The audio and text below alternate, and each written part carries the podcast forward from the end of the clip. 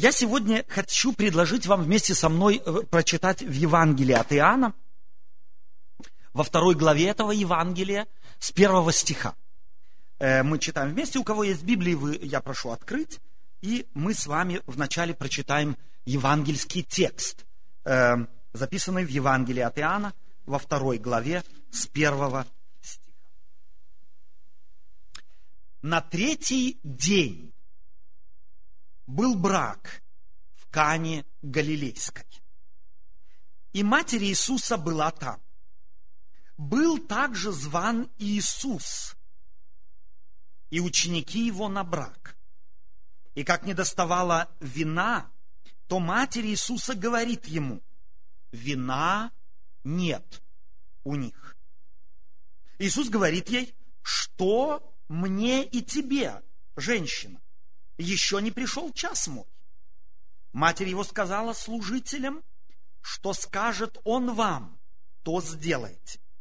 Было же тут шесть каменных водоносов, стоявших по обычаю очищения иудейского, вмещавших по две или три меры. Иисус говорит им, наполните сосуды водою, и наполнили их доверх. И говорит им, теперь почерпните и несите к распорядителю пира. И понесли. Когда же распорядитель отведал воды, сделавшейся вином, а он не знал, откуда это вино, знали только служители, почерпавшие воду, тогда распорядитель зовет жениха и говорит ему, всякий человек подает сперва хорошее вино, а когда напьются, тогда худшее. А ты хорошее вино сберег до этого момента. Так положил Иисус начало чудесам в Кане Галилейской и явил славу свою, и уверовали в Него ученики Его. На третий день был брак в Кане Галилейской. Матерь Иисуса была там, и Иисус и его ученики были званы. Первое, что меня всегда волновало, это, где же находилась эта Кана? Мне хотелось бы там побыть. Мне несколько раз приходилось быть в, Иерусал... Э, в, э, э, в Израиле, и я всякий раз спрашивал, где же Кана. Интересно, что в зависимости от того, возьмете ли вы одного туристического, так сказать, гида или другого, вам всякий раз покажут другое место. И я обнаружил, исследуя этот вопрос, что оказывается словом «кана» в древнем Израиле, в Израиле времен Иисуса Христа обозначали стойбище животных. Там, где как раз пастухи со своей семьей, находясь с животными, овцами в данном случае, так сказать, передвигаясь с одного пастбища на другое, где-то на какое-то короткое время останавливались. Собственно говоря, мне нравится сама символика того, что в Библии упоминается, что Иисус Христос был на свадьбе не в Иерусалиме, не в Афинах, не в Риме, а в какой-то Кане, которую сегодня и найти на карте невозможно, некое передвижное место, говорит для меня символически следующее. Там, где Бог, там центр. И что Бог не заинтересован обязательно в центрах каких-то культурных, Бог заинтересован в человеке. И Иисус Христос пошел туда, куда его звали. Он не сказал, вы не знатная семья, вы не из Иерусалима, вы не из священнического или царского рода, как я, я из царского рода, из э, рода Давидова, я поэтому к вам не приду. Иисус Христос пошел туда, куда его позвали. Если ты будешь звать Иисуса, если ты будешь действительно звать его, я прошу тебя, звать его не только на свадьбы, не только на апогеи э, твоей жизни, когда ты что-то празднуешь, но звать его каждый день в твою жизнь. Начинать твою жизнь с того, что ты приглашаешь в твою жизнь Иисуса. И он непременно придет. Он был зван в Кану Галилейскую, стойбище пасящих овец людей. Я могу себе представить, какой там был запах. Я могу себе представить, какие там были удобства. Иисус не гнушался ими, а пошел туда. И интересно, что Иоанн не повествует здесь о том, какие подготовительные, так сказать, какую подготовку провели молодые люди для того, чтобы праздновать свадьбу. Скорее всего, они были такими же озабоченными тем, чтобы свадьба прошла на высшем уровне, как и мы, в зависимости от их тех тогда возможностей. И они сделали, скорее всего, все самое наилучшее со своей стороны. Но Иоанн повествует нам о том, что вдруг обнаружилось, что вина нет у них. Известно нам сегодня, что свадьбы в те времена у из, в Израиле праздновались минимум три дня. И представьте себе, пусть даже это будет в конце первого дня или в начале второго дня, кончилось вино. Символ торжества, символ праздника кончился. Что делать? Какие мысли, как вы думаете, кружились в голове ответственных за этот пир? Что они думали? Какие предпринимали они устремления? Я могу себе представить, что каждый думал, где бы и что бы. И представьте себе, они находились на каком-нибудь джаляве, говорят по-казахски. Джаляв, да? На пастбище, вдалеке от ближайшего города, где вино можно было купить. Вы можете себе представить этот тупик, в котором они находились? Не дорассчитали. Вы можете себе представить свадьбу, мне нравится слово свадьба в немецком языке, Hochzeit, от слова высокое время, самый пик времени. И это высокое время, праздничное время, ему грозит разбиться и распасться на щербинки. И этой молодой супружеской паре так и прилипнет имя. Это те, на свадьбе у которых кончилось вино. Ты еще помнишь? И сколько бы они ни жили, так бы в их след и говорили. Это ребенок тех, у которых на свадьбе вино кончилось. А потом бы, может быть, говорили это внук ребенка того, у которых на свадьбе вино кончилось. Катастрофа. За ними закрепилось бы имя, которое никак их никогда не красило бы. И что делает Мария, матерь Иисуса? Мне нравится, что она делает. Она идет к Иисусу. Она говорит, вино кончилось у них. Она знает, кому пойти. А Иисус? Какое тебе до этого дело?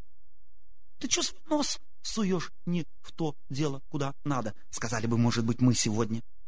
Если вы прочитаете слова здесь сказанные, то они, в общем-то, звучат не очень любезно по отношению к Марии.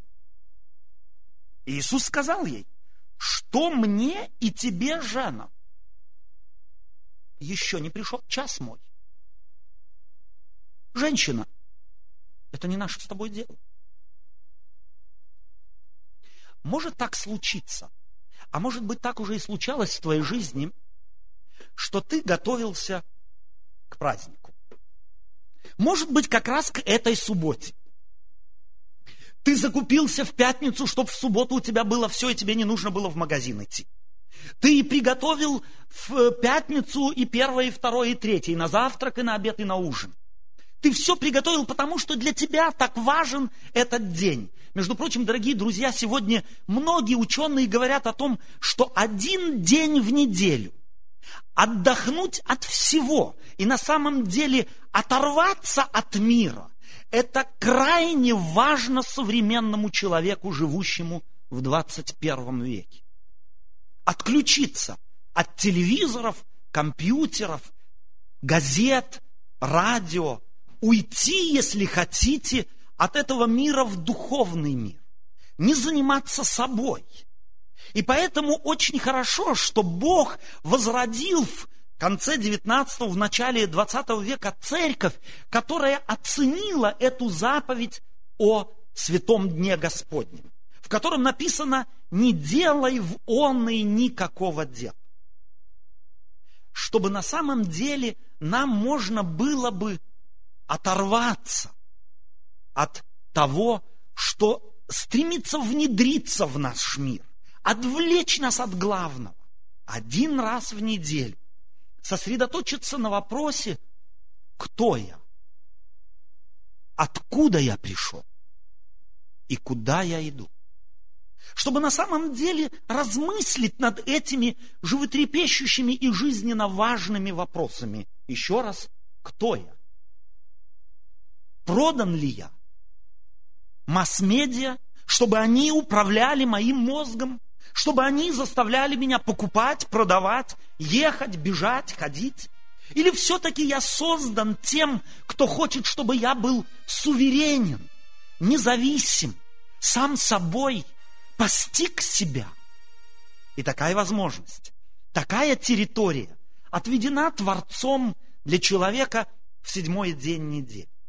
Если ты это познал, то ты хорошо делаешь, если ты заблаговременно, руководствуясь этой заповедью, помни, шесть дней помнишь и подходишь к этому дню, как к территорию, на которую ты заходишь и закрываешь за собой двери, в которые не должно бы вторгаться по возможности ничему, чего ты не желал бы, чего не отрывало бы тебя от этого важного вопроса, побыть наедине с тем, кто тебя создал, кто тебе дал право выбора, кто тебя назвал высоким именем человек, созданным по образу и подобию Творца. Это важно, это нужно. Если ты еще этого не делаешь, то попробуй это сделать. Попробуй сделать раз, два, три, и ты увидишь, что по возможности, естественно, по возможности, ты увидишь, как драгоценно это время. Время, когда я могу остаться один на один с собой, с теми, кто любит Бога и с моим Творцом. Так вот, представь себе, ты это все сделал, ты предусмотрел, ты даже твой костюм погладил, твое платье погладил, праздничное, и повесил в шкаф, чтобы в субботу утром или в субботу где-то ближе к обеду одеться по-праздничному, чтобы себя и почувствовать празднично, не в джинсах каких-то, не в каком-то пуловере, который вывернут наизнанку. Нет, празднично. Чтобы душа по-другому билась. У меня есть знакомые люди, которые говорят, когда я одеваюсь по-праздничному, я себя и чувствую по-праздничному. И вот представь себе, ты это сделал. В субботу утром встаешь и радуешься, какое сегодня свое платье наконец купил – костюм новый одену, чтобы, так сказать, и постройней выглядеть, где-то, может быть, что-то закрыть, чего я стесняюсь. Мы ж на это тоже смотрим, когда покупаем наши платья и костюмы. Вытаскиваю. И не заметил, как вчера, когда его засовывал между многими другими моими платьями и костюмами, я его засунул так, что он весь помятый. Его одеть невозможно. И праздник кончился. Бывает такое? Достаточно мелочи какой-то. Достаточно какой-нибудь мелочи, чтобы наше праздничное настроение вдруг обернулось катастрофой. Или достаточно твоей, твоему ребенку, которого ты будешь как раз, чтобы вовремя встал, достаточно ему неловко какое-то слово сказать, неудовольствие выразить, слово за слово, и праздник кончился. Что ты делаешь? Что делаешь ты, когда у тебя кончается вино? Настроение доброго, вино терпения, вино долготерпения, любезности, обходительности. Что ты делаешь? Что делаешь ты, когда ты вдруг у финиша твоей мудрости, что делать? Я в тупике. Я не знаю, что делать. Как поступаешь ты? Какие поступают у тебя мысли в голову? так часто ведь может случиться, что вино, которое мне казалось еще есть у меня, когда кончается вино здоровья твоего, что делаешь ты? Теряешь голову? Бежишь от одного врача к другому? А те тебя пуляют от одного к другому? И ты попадаешь в еще большую стиральную машинку? Вино кончилось. И Мария бежит к Иисусу. Многие другие что делают? Я на днях, несколько дней тому назад, может быть, две недели, может быть, три, точно не помню, посещаю человека, у которого тяжелая болезнь. Несколько операций совершено было, чувствует себя не очень хорошо, и настроение на нуле. Что с вами, спрашиваю? Рассказывает о своих бедах и плюс о том, что кто-то из верующих порекомендовал ему разобраться в своей жизни. Потому что болезнь, так мол,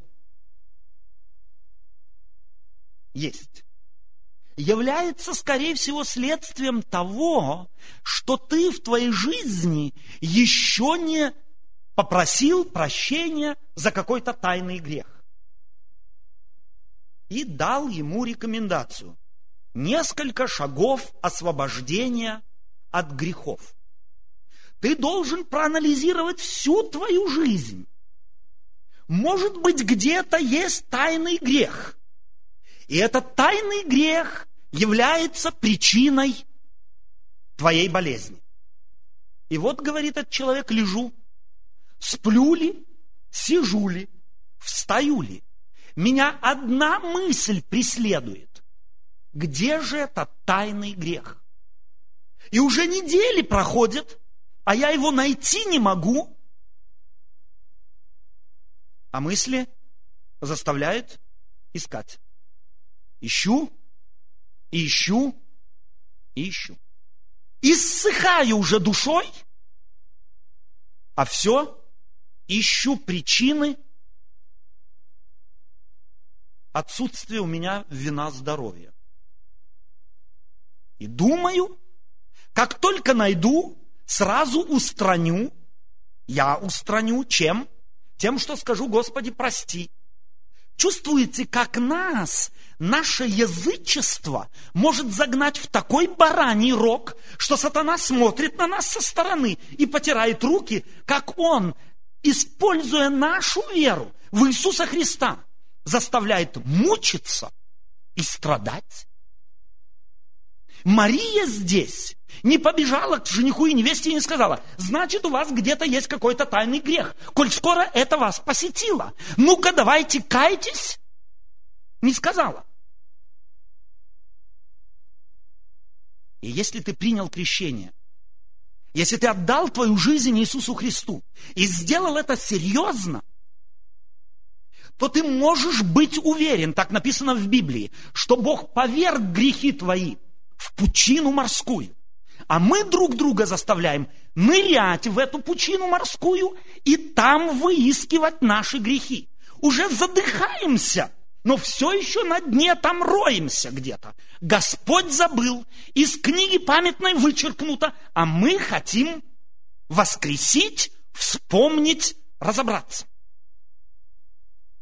Очень часто отсутствие в нашей жизни вина, здорового духа, расположение души, мира в сердце, терпение является следствием нашего языческого отношения к живому Богу.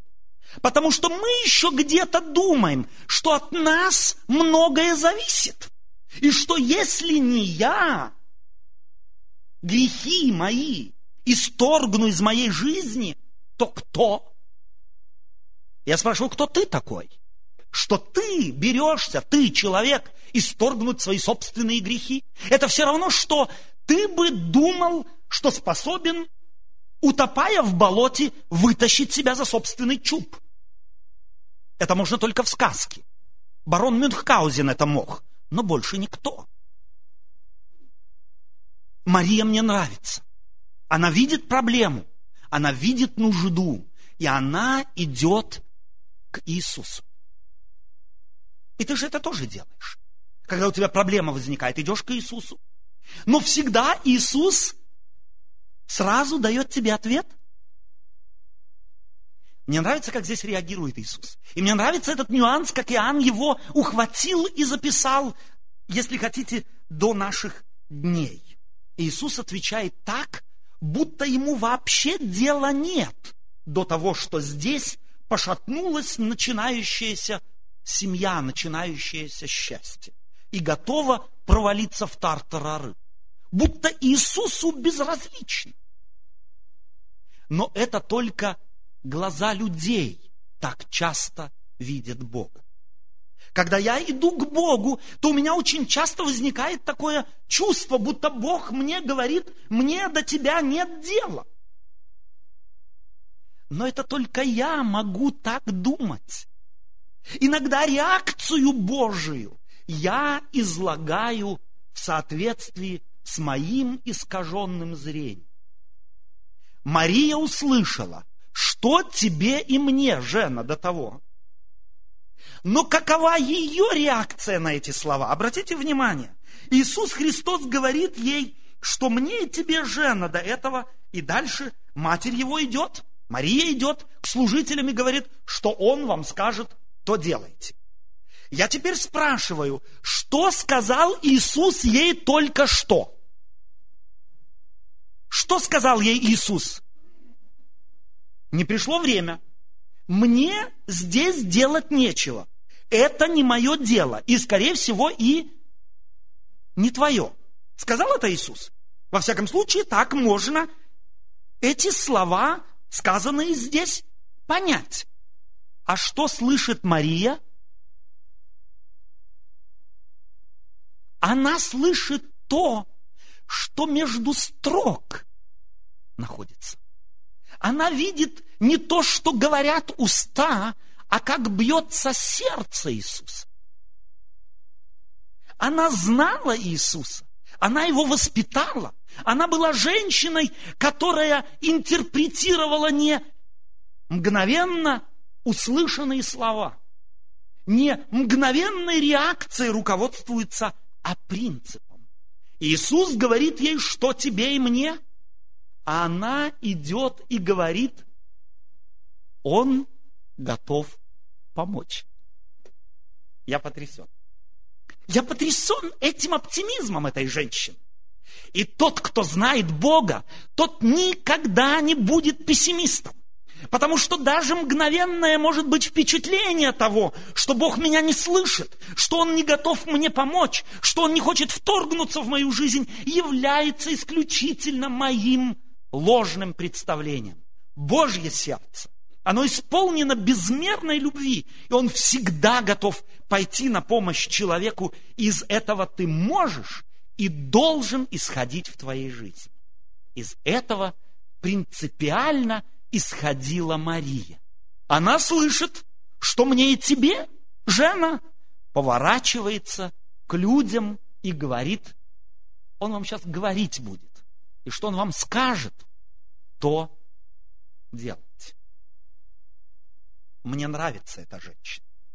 Мне нравится ее неистребимый оптимизм, который коренится в глубоком знании характера Божия, характера Отца, характера Творца нашего небесного характера Иисуса Христа.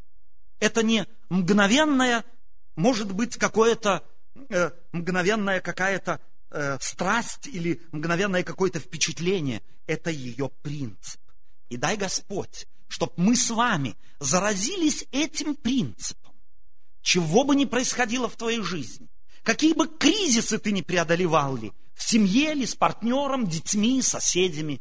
Кем бы ни было, здоровье может быть твое, ввергает тебя в данный момент, сейчас как раз может быть в какой-то стресс невероятный. И тебе кажется, никто не способен тебе помочь. Не теряй надежды. Не теряй оптимизм. Сориентируйся не на то, что говорят люди, Ориентируйся не на то, что говорит традиция. Сориентируйся на то, что Он тебе говорит. Что Он вам скажет, то делать. Знаешь ли ты, что Он тебе говорит? Знаешь? Знаешь ли ты действительно в, твоей, в каждой ситуации жизни, что говорит тебе Иисус? Что делать тогда, когда я точно не знаю, как поступить? Я могу себе представить здесь э, Марию в невероятно неудачной ситуации.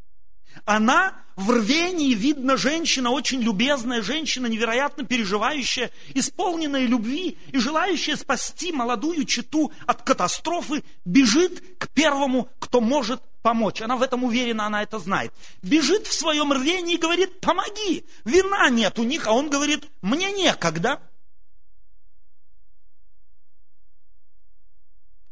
И она,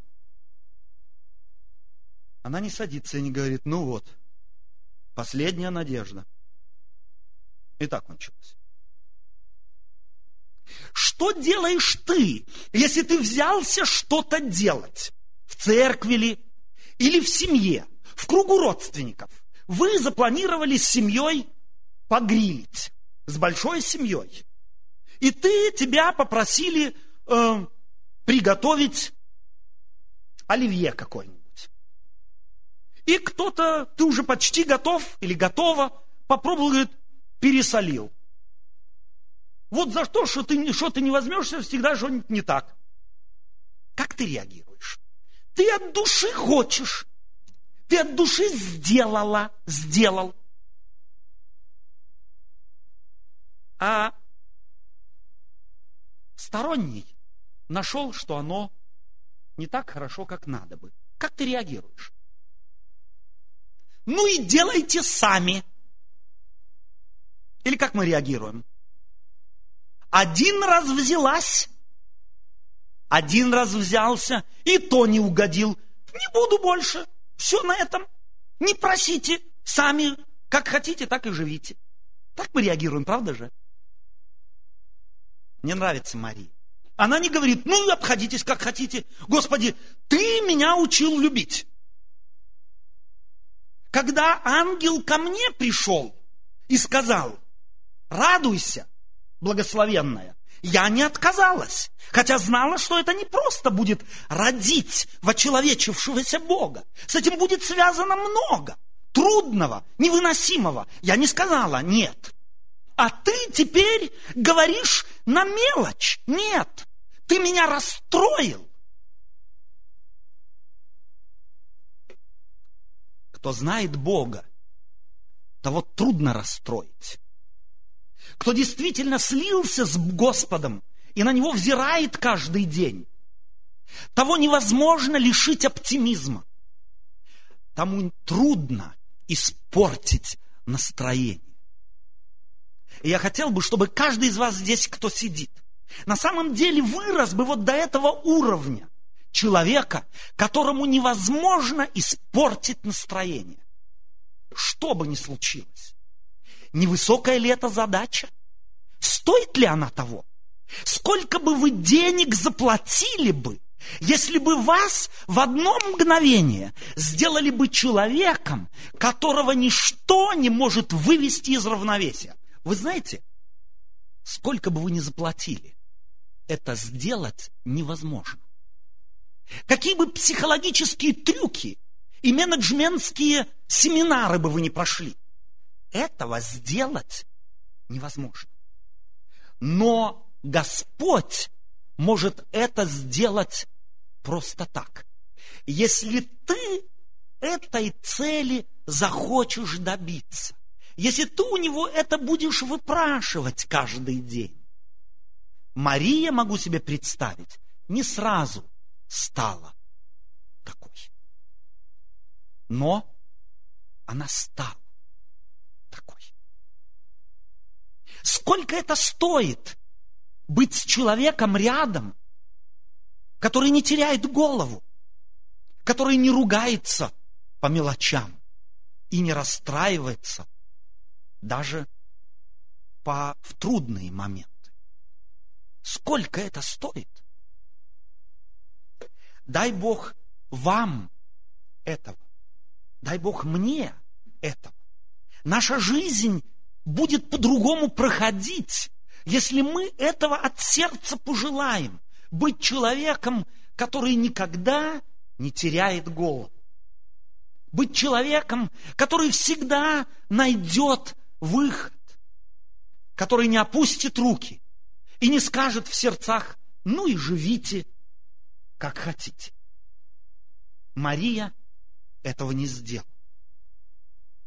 Потому что знал, что Бог не таков. Бог давно, тысячу, миллионы, бесконечное количество раз мог плюнуть на человека и сказать, ну и живите, как хотите. Заварили кашу, сами ее и расхлебывайте. Но он пришел и расхлебал ее за нас. За нас с тобой, их, ее заварившую. Она говорит, что он вам скажет, то сделайте. С каким сердцем должно быть, сказала она это? С какой уверенностью должно быть, сказала она это, что когда Иисус людям, ищущим вина, а не воды, сказал, наполните эти водоносы водой. Если мы посмотрим, здесь Иоанн уточняет меры. Это около 600 литров воды они должны были наносить. Они с удовольствием на то соглашаются. Я уверен, что если бы они сопротивлялись, если бы они какие-то аргументы против этого предложения Иисуса имели бы, Иоанн зафиксировал бы их. Это человек, который замечает нюансы и детали. Скорее всего, они без сопротивления стали это делать. Они ищут вина. Им вино нужно, не водичка. А Господь говорит им, воды налить. У меня здесь возникает несколько вопросов. Разве Иисус обративший воду, нанесенную в эти каменные водоносы, в вино, не мог бы и мгновением палочки волшебной наполнить эти водоносы?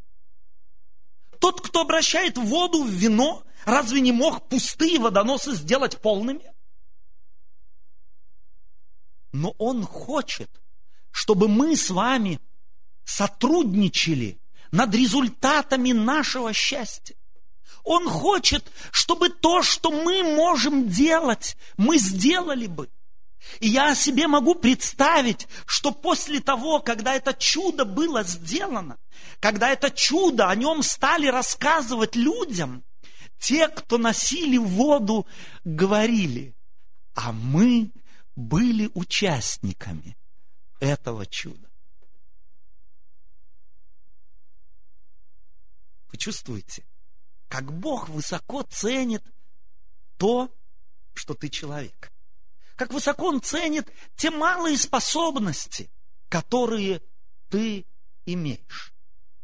Носить воду могут уже и пяти-шестилетние дети. Дайте им соответствующее ведерко, тому не нужно долго учиться. И дети, кстати, делают это с удовольствием. Мои внуки, как только лето, они носят воду из пустого в порожнее. Много здесь ума не надо. Но Иисус хочет приобщить к чуду, им совершаемому человека. Он не хочет оставить тебя за скобками событий, которые Он совершает в мире. Он хочет сделать тебя соучастником Его творческой силы. Если кончилось вино, счастье, в семье, терпения, оптимизма, здоровья, доброго настроения, желания быть благорасположенным ко всем. Кончилось. Нету. носи водичку. Делай то, что ты можешь. Не говори, ну и пропади все пропадом. Найди, что в этой ситуации ты можешь сделать. Не сиди без дела. Не пучь глаза в пустоту. Не позволь пессимизму заполнить твое сердце. Поразмысли над тем, что ты можешь здесь сделать доброго. Что? Где твой тот талант, который у тебя есть? Пусть ему всего будет грош цена.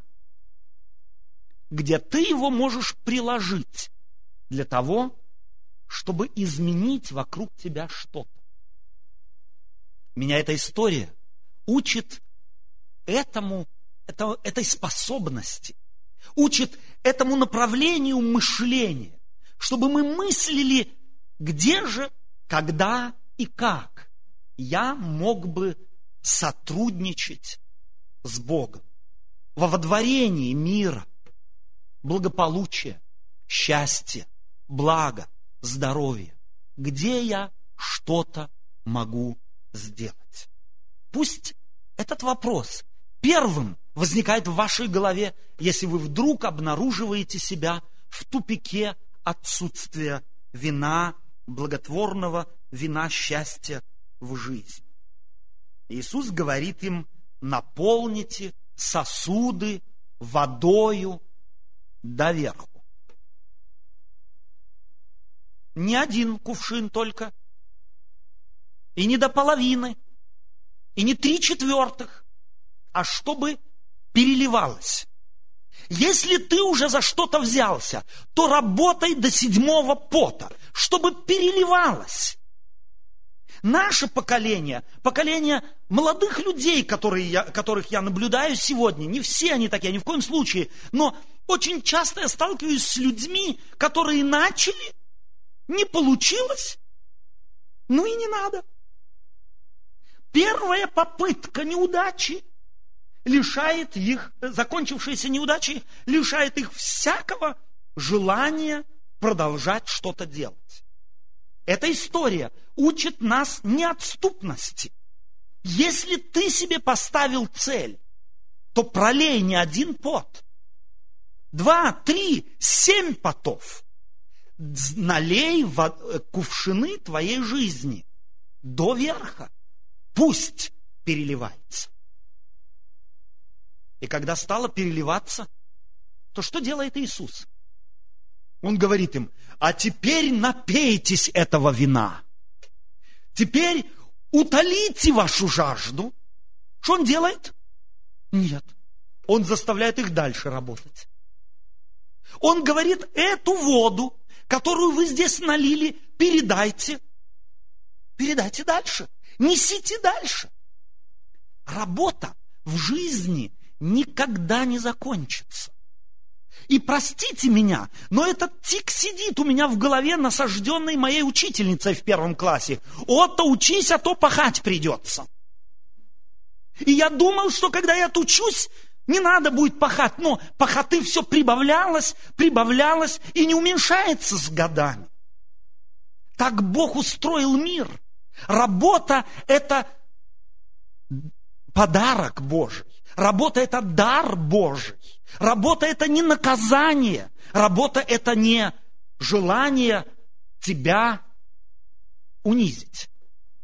Работа – это то, что Бог дал человеку как спасительная возможность после грехопадения. В поте лица твоего будешь есть хлеб твой. Я бы сказал, будешь пить вино счастья твоего. В поте лица. Как часто мы думаем, что если счастье нам дано, то оно теперь никогда не кончится. Родился я здоровым, теперь я и здоровеньким умру. Ничего подобного. Не будешь твое здоровье поддерживать, здоровеньким не умрешь. Умрешь больным. Здоровье нужно поддерживать. Женились, замуж вышли. Какое счастье! Теперь можно наслаждаться счастьем. Но счастье кончится в тот момент, когда ты перестанешь над ним трудиться, когда ты перестанешь наполнять его тем, что ты можешь. Такова закономерность жизни. И потому носи, наполняй постоянно водоносы твоей жизни. И если у тебя нет счастья, если тебе кажется, что ты в тупике, наполняй его тем, что у тебя как раз под рукой. У них под рукой не было вина, у них под рукой была водичка. Я скажу, хочу сказать вам, дорогие друзья, на Ближнем Востоке она не первого сорта. Но именно ее они должны были наносить. Поэтому, если ты попал в тупик, то наполняй водоносы твоей жизни тем, что у тебя как раз под рукой. Если это слезы, то слезами. Если это может быть э, отсутствие мудрых слов, то ими. Но делай что-то. Ни в коем случае не будь человеком, не желающим что-то изменить. Потом говорит им, теперь почерпните и несите распорядителю пира. И понесли. Приносят воду превратившуюся в вино к распорядителю пира, а он что говорит? Жениха сюда. И говорит жениху, что у тебя такое, что у тебя за вкусы? Ты лучшее подаешь в конце, когда уже аппетит у всех кончился, когда у них уже животы набили, ты лучшее сейчас подаешь. Это же неразумно. Всегда еще вначале подают лучше, а потом уже и не заметят, что худшее. Ты что делаешь? Я хочу сказать вам, друзья, если вы постигнете эту закономерность, если вы постигнете этот принцип библейский, то всегда последующая жизнь в сравнении с предыдущей будет лучшей. И тогда, может быть, перестанем мы говорить, вот когда мы жили в Казахстане, вот когда мы жили в Киргизии, вот когда мы жили в Украине – вот в 60-е годы при Брежневе. Наша жизнь будет сегодня лучшей, чем вчера, и мы будем ей уметь наслаждаться. И если это сегодня не так, то проблема не в Боге и не в месте, где ты живешь, а проблема в том, что ты, может быть, вот этого принципа не постиг. Ты думаешь, что ты можешь быть счастливым автоматически. Такого не задумано. И даже на новом небе и на, новом, на новой земле, если вы читаете Исаию, то там говорится о том, что мы будем строить дома. Только в сказках и в нехристианских традициях говорится о том, что там спасенных ждут готовые дома, готовые квартиры и любовницы, и вино. Нет. Что он приготовит тебе? Обитель. Что это значит? Землю. Куда ты можешь введен быть? Как народ израильский введен был из Египта куда?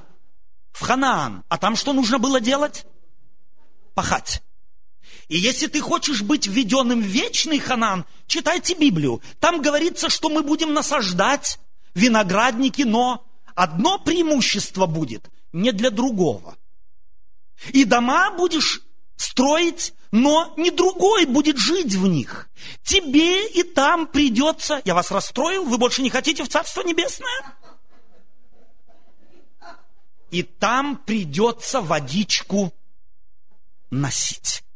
Господь будет благословлять. Господь из дела твоих рук, твоего напряжения, твоих потов будет тебя делать счастливым. Но тебе придется трудиться, потому что ты человек, созданный по образу и подобию Божию, о котором Иисус Христос говорит, «Отец мой и поныне творит». Он не бездельничает на облачке и не крутит пальчики от безделия. Он и по сегодняшний день творит.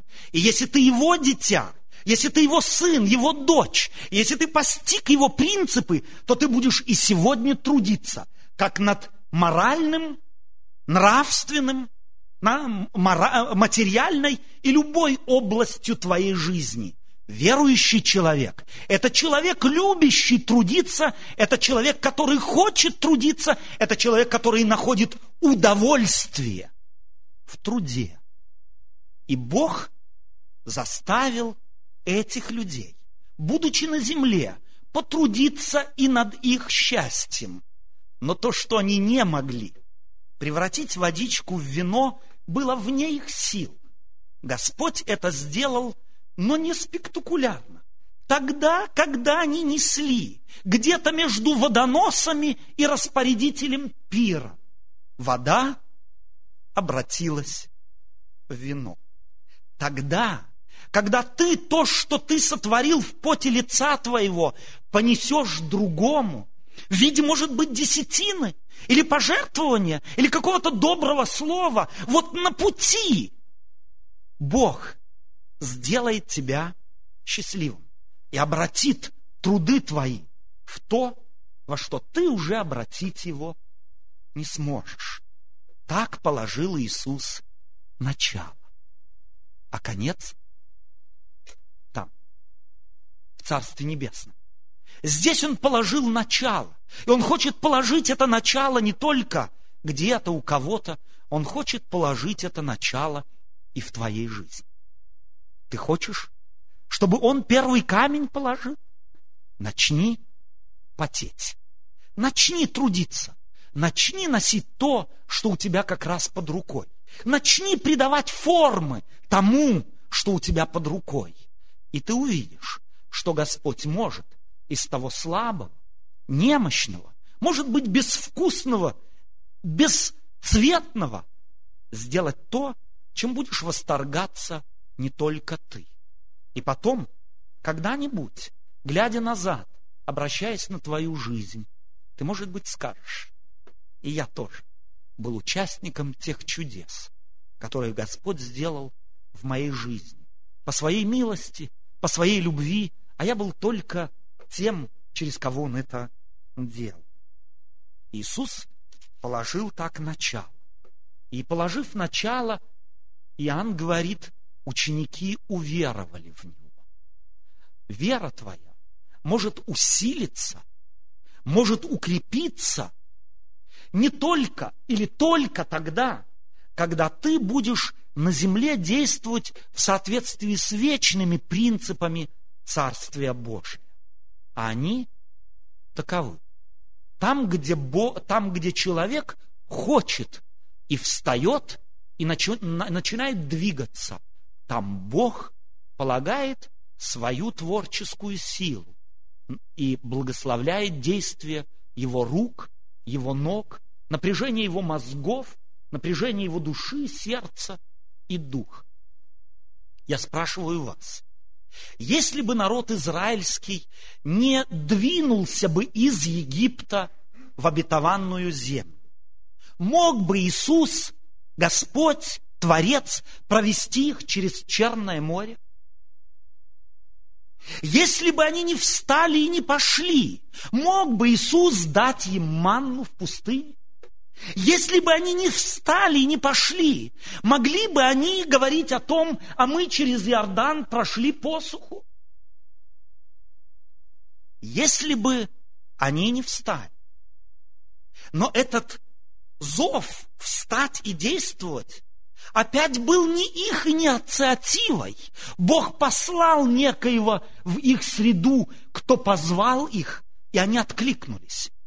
Так Господь Иисус Христос оставляет, уходя из этого мира, Духа Своего Святого, который влечет тебя, зовет тебя, и ты чувствуешь Его зов.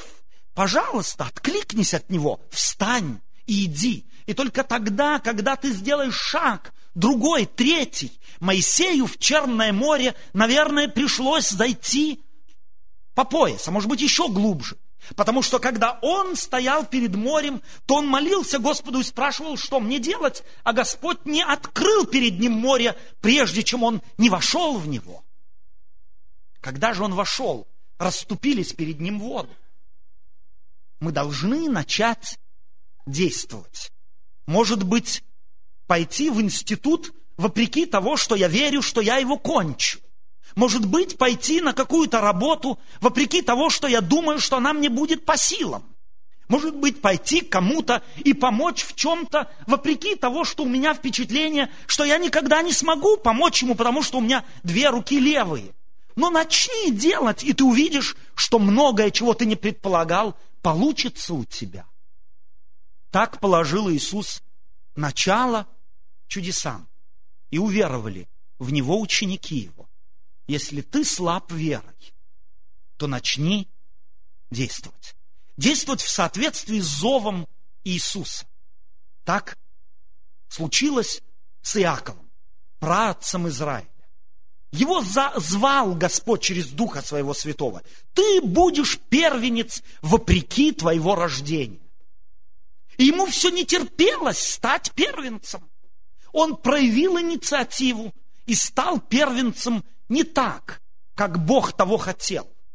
Но был он благословлен был. Даже сделав ошибку, даже сделав страшную ошибку, он был вопреки ошибке благословлен, потому что Бог смотрит на сердце.